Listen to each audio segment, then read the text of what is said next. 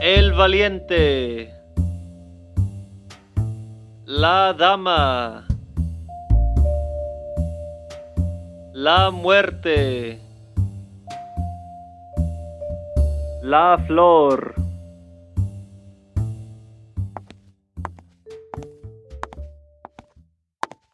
Bienvenidos mis damas y valientes. Yo soy la abogada Angélica Hernández. Y yo soy Nadine. Y este es nuestro segundo episodio de La muerte con la abogada. Qué bueno que nos lleven con ustedes donde quiera que nos escuchen. En el celular, en el carro, en su computadora o en su casa. Nos emociona acompañarlos de nuevo. Recuerden que pueden también seguirnos en nuestras redes sociales, así no se perderán ninguno de nuestros episodios. Ahora sí, damas y valientes, a lo que vinimos. ¿Quién no tiene o ha tenido un mejor amigo o amiga?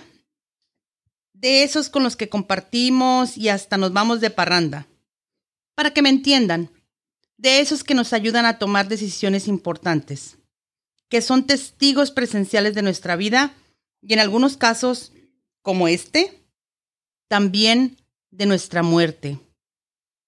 Así es. Nuestra carta de hoy es La flor, rumbo inevitable, marchitarse y morir. Corre y se va corriendo.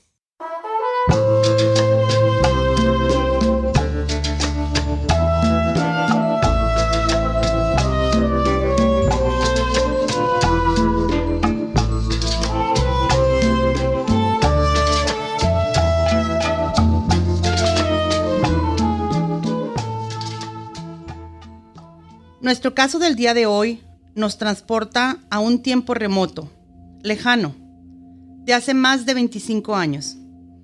Tal vez muchos de ustedes hayan oído hablar de esta persona, una cantante muy famosa. Le llamaban la reina de la música tejana. Una mujer talentosa, preciosa y que estaba destinada a ser algo grande.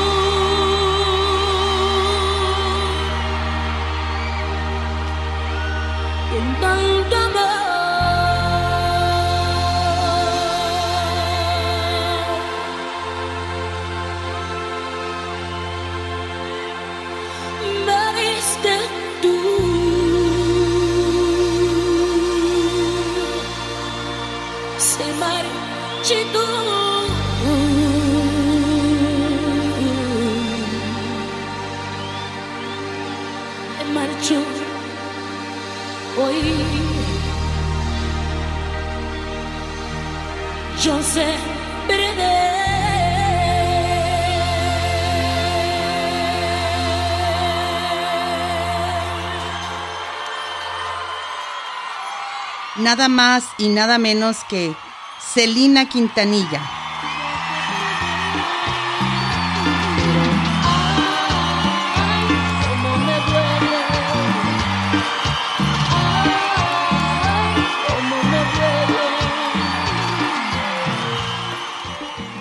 El 16 de abril de 1971, en Lake Jackson, Texas, nace la hija menor de Abraham Quintanilla Jr. y Marcela Zamora, Celina Quintanilla. Los padres de Celina eran de ascendencia mexicana y cherokee, y desde chiquita notaron que Celina tenía una voz prodigiosa, y su papá, al ver su talento, decide guiarla por el camino de la música. Abraham hizo todos los esfuerzos para incentivar la carrera artística no solo de Selena, pero también de su hijo A.B. y su hija Suzette. Cuando Selena tenía solo nueve años, su padre creó la agrupación de ella con sus hermanos. Se llamaban Selena y los Dinos. Y empezaron cantando en el restaurante mexicano del cual Abraham y Marcela eran dueños, Papagayos. A su corta edad, Celina era un diamante que prometía brillar, o más bien, una flor hermosa que no dejaba de crecer. En Celina y los Dinos, el hermano de Celina tocaba el bajo y la hermana tocaba la batería. Obviamente, Selena era la vocalista principal del grupo. Obvio. Cuando la familia de Selena empezó a tener problemas financieros por el cierre del restaurante, la familia se mudó de Lake Jackson a Corpus Christi. Ya en Corpus Christi, el papá de Selena se convirtió en manager de la banda y empezó a promocionarlos. La banda siguió tocando en las esquinas, en bodas, en quinceañeras y en ferias. Se empezaron a dar a conocer y a ser contratados para muchas presentaciones por todo Texas. Esto interfiere en la asistencia de Selena a la escuela. Así que decidieron sacarla de la escuela y ella continuó sus estudios desde casa, o más bien desde el camino. Lágrimas, no me queda más que aguantar bien mi derrota y brindarte felicidad. No me queda más. La fama de Selena y los Dinos seguía creciendo, especialmente después de que la familia se fue en un tour alrededor de los Estados Unidos. En 1984, Selena grabó su primer LP, Selena y los Dinos, para la marca Freddie Records. Pero una cosa que se me hace súper interesante es que a pesar de que Selena quería cantar canciones en inglés, en todo este tiempo el grupo solo cantaba y grababa canciones del género Tex-Mex en español. Como niña nacida en Estados Unidos, aunque fuera de descendencia mexicana, Selena no sabía cómo hablar español muy bien. No, don't worry about it. Es una adicción natu- natural para cualquier artista de oír los aplausos y, y, ah, aplausos y todo eso. Es, I said that wrong, didn't I? Aplausos. Aplausos. ¿Por qué no me corriges? decir un secreto. A ver. Casi todos los diseñadores ponen, si es un 16, lo ponen que es un 14. Un 14. 14, perdón. Disculpe. Un 14. Así se habla. así- ese, ese, ese es Tex-Mex. Tex-Mex 14. Pero me entiendes, ¿verdad? 14, disculpe. Sin embargo, aprendió a cantar canciones en español porque su papá, Abraham, creía que el grupo, dada su herencia musical, debía grabar este tipo de música. Nosotros, porque naturalmente soy mujer, mi papá tenía muchos ah, problemas ah, ah, de tener shows o presentaciones, Ah, porque la razón fue porque hay muchos hombres que no piensan que la mujer puede agarrar a la gente o al público así como en un hombre, pero wrong. Ooh, very wrong. Amo su girl power. ¿Pero es Selena o Selena? Pues deja que ella misma te conteste. Selena. Se- Selena or Selena? It's Selena. A lot, you know, a lot of people say. forever. I know, but I've, I've heard, you know, people say Selena. It's Selena.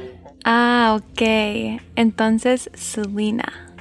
Aparte de que Selena hacía conciertos y grababa canciones, Selena también diseñaba sus propios trajes y vestidos, que todo el mundo reconocía.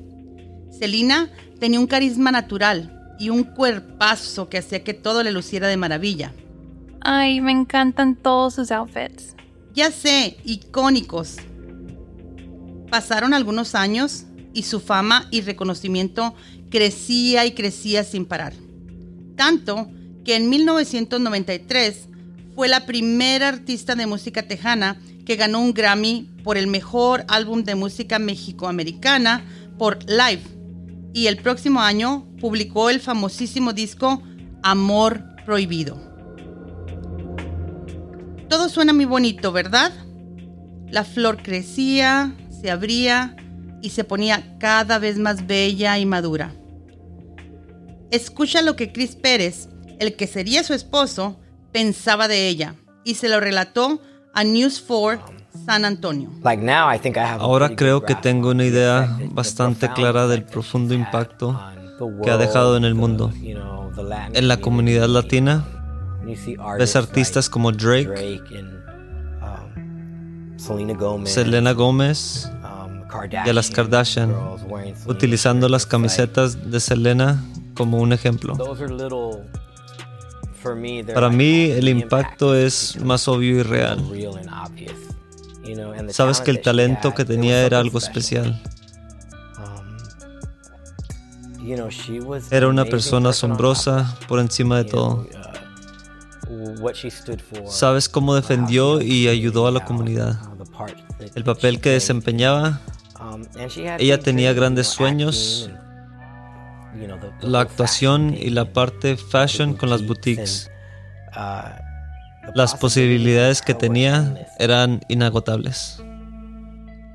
A pesar de las reglas tan estrictas que le impone el papá a Selena, Chris y Selena se las arreglaron para vivir su amor y se casaron en secreto el 2 de abril de 1992. ¿Hay alguien de tu grupo musical que ahora es parte de tu familia? Mi esposo, ah, hace como un mes que me casé y estoy enamorada de mi esposo. Es muy chulo. él, era, él era muy diferente conmigo, porque hay muchos hombres que él, él nomás quieren una cosa.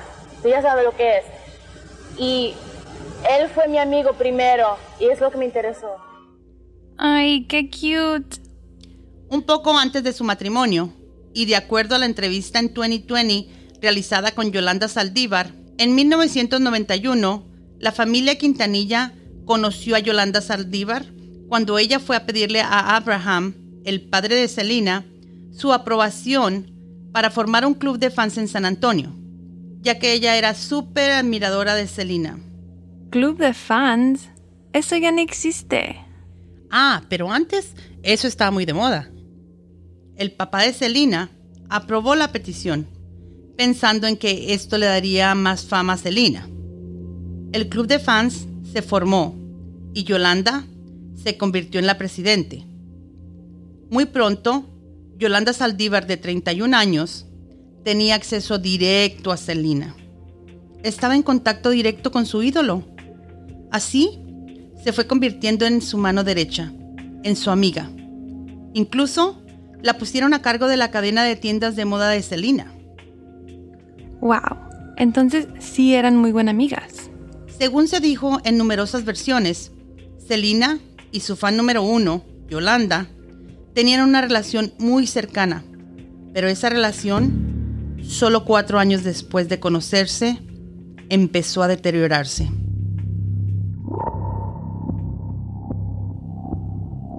Poco después de que ellos hubieran colocado a Saldívar como administradora de las boutiques, varios clientes y empleados de las boutiques se empezaron a quejar de que Yolanda era una mujer posesiva, cruel y que las órdenes de la boutique y el club de fans no se estaban cumpliendo.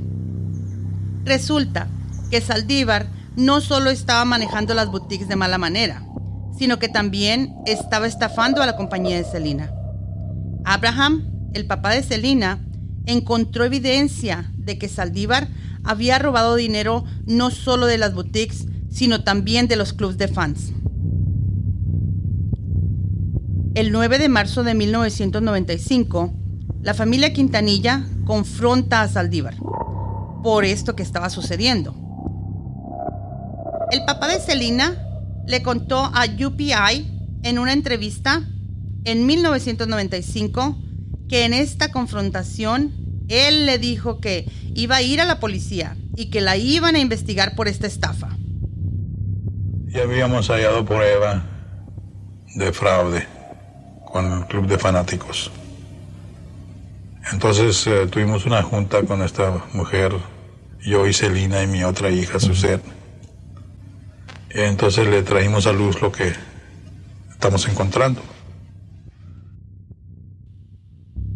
A pesar de estas acusaciones, Yolanda negó rotundamente que ella hubiera hecho algo malo y respondió que ella tenía los documentos referentes a las finanzas que iban a explicar dónde estaba todo el dinero. Después de esa confrontación el 9 de marzo, Yolanda huyó con esos documentos y las autoridades dijeron que cuatro días después, Saldívar compró una pistola revólver calibre 38 milímetros.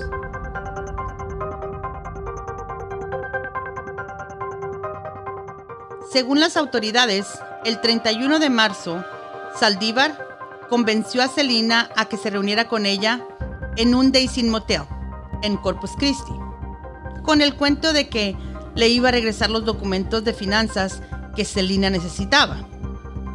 Pero le pidió a Selina que fuera sola.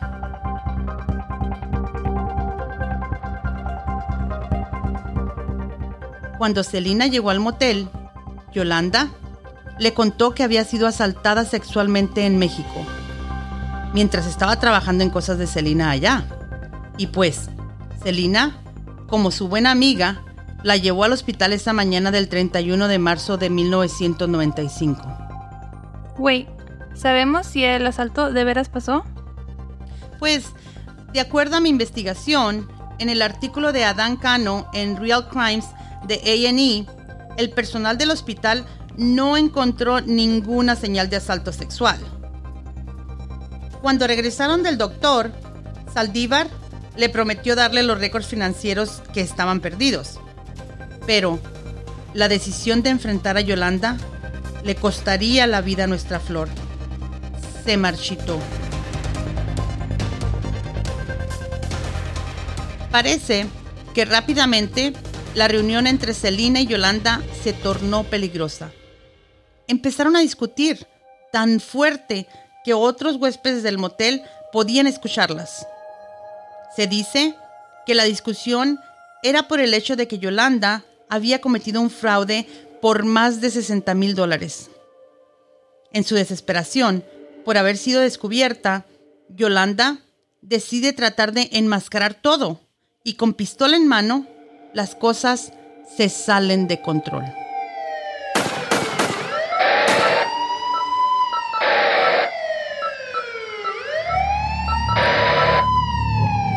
A las 11:48 am, Yolanda termina disparándole a Selina. Ahí mismo, en el cuarto del Daisy Motel. Se dice que después de que Yolanda le disparó, Selina aún trató de buscar ayuda y salió corriendo del cuarto, ensangrentada, herida, hasta que cayó muerta en medio del lobby. A la 1.05 pm del 31 de marzo de 1995, Celina Quintanilla Pérez, de solo 23 años, fue declarada muerta. Murió la flor.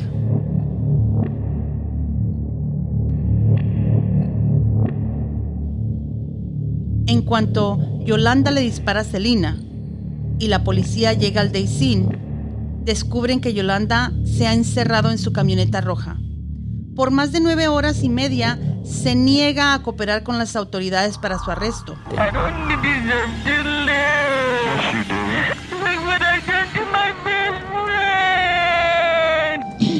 ¿Nueve horas duró en la camioneta? Sí, tú todavía ni nacías, pero yo lo vi en vivo. Fue tan dramático. Todo el mundo estaba pendiente de lo que sucedería. ¿Y luego? ¿Qué pasó? Al verse sin ninguna otra posibilidad y presionada por la policía, Yolanda amenazó con quitarse la vida ahí mismo con la pistola con la que mató a Celina unos momentos antes. ¡Qué horror! Sus mismas palabras durante este encuentro con la policía fueron las que más tarde ayudarían a que fuera condenada a cadena perpetua. De hecho, durante su juicio, al jurado compuesto por 12 de sus semejantes, les tomó menos de tres horas decidir su destino.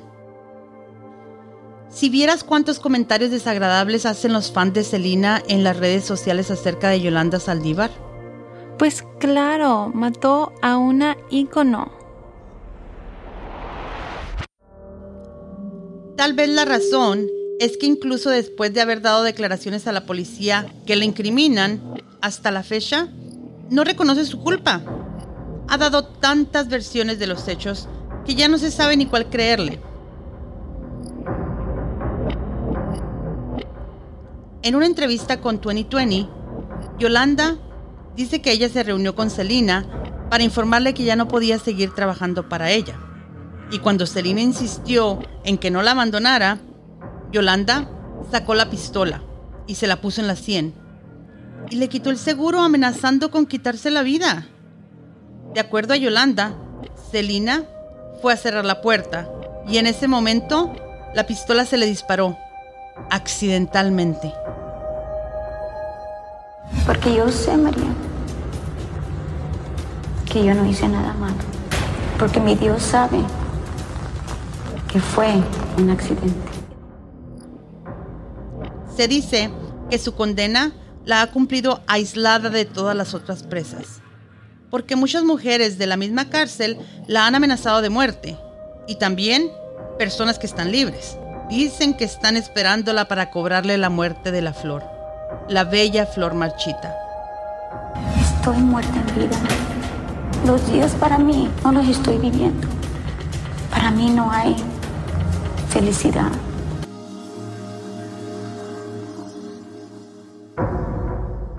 Hay diferentes versiones y posiblemente aún los medios y nosotros no conozcamos nunca la verdad de los hechos. Solo Celina y Yolanda saben exactamente lo que sucedió. Una de ellas se llevó el secreto a la muerte y la otra tiene motivos para ocultar la realidad. Pero lo que sí es seguro es que la vida de Selena le fue arrebatada a los escasos 23 años de edad. Este hecho no solo dejó a su familia desolada, sino que también le arrebataron un talento prodigioso a la música, al Tex-Mex y a la comunidad latina que perdió una digna representante de su cultura y de su expresión artística. Miles, tal vez millones de personas hemos llorado su muerte, pero tal vez ninguno como su familia y en especial su esposo. Ay Dios, su esposo. Seguro una parte de él murió y también se fue con ella. Uh, it taught me to embrace. Aprendí a superar, pues yo era joven. Tuve que aprender a lidiar con todas esas cosas y todas las presiones que estaban sucediendo. Y aún así tratar de construir una vida propia. Como dije, creo que es bueno saber que siempre estaremos unidos, de forma que si dicen mi nombre, pensarán en ella. Bueno, ¿y te acuerdas que hace rato te mencioné a su papá, quien la incentivó para que se convirtiera en estrella? Imagínate crearle un sueño a tu pequeña y que sea ese mismo sueño el que te haga perderla. Él está devastado ante la posibilidad de que Yolanda Saldívar, que ahora tiene 60 años de edad, pueda salir bajo libertad condicional para marzo 20 del 2025, tal como lo reportó el US Sun. ¿En serio? ¿2025? No. Nada le devolverá a su hija. En cuanto a mí y mi familia, no nos importa si la sueltan ahorita, que la dejen ir. Nada va a regresar a mi hija para atrás, ¿verdad? Que venga otra vez.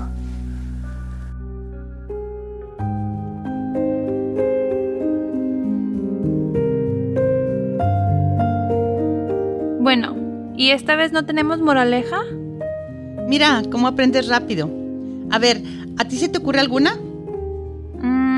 ¿No tener amigas locas, psicópatas, asesinas? Bueno, sí. Ojalá a ninguno de nosotros nos toque dar con una amiga de ese tipo. La confianza es uno de los más preciados sentimientos que podemos depositar en otras personas. No la regales sin recelo.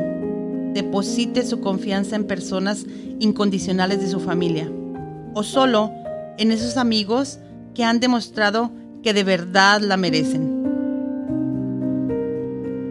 Las flores, para mantenerse vivas, hay que regarlas y cuidarlas día a día. Y arrancarlas de raíz hace que eventualmente mueran y se marchiten.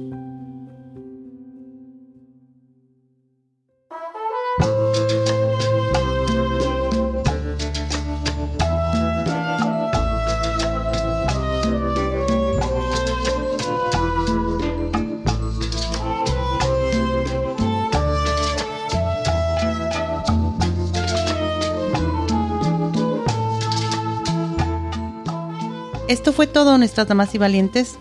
Muchas gracias por habernos acompañado. Si les gustó este episodio y quieren escuchar más, Acompáñenos en el próximo capítulo de La muerte con la abogada, en el que les contaremos la historia de Vanessa Guillén, una soldado del ejército de Estados Unidos que perdió su vida trágicamente a manos de un superior. Estará disponible el próximo lunes. Búscanos en nuestras redes sociales, déjanos tus comentarios y danos 5 estrellas en Apple Podcast para que nuestra comunidad crezca.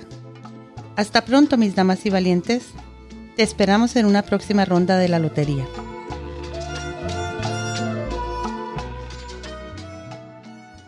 La muerte con la abogada está disponible en Apple, Spotify y Google o en cualquier plataforma en la que escuchas tus podcasts. Llévanos contigo.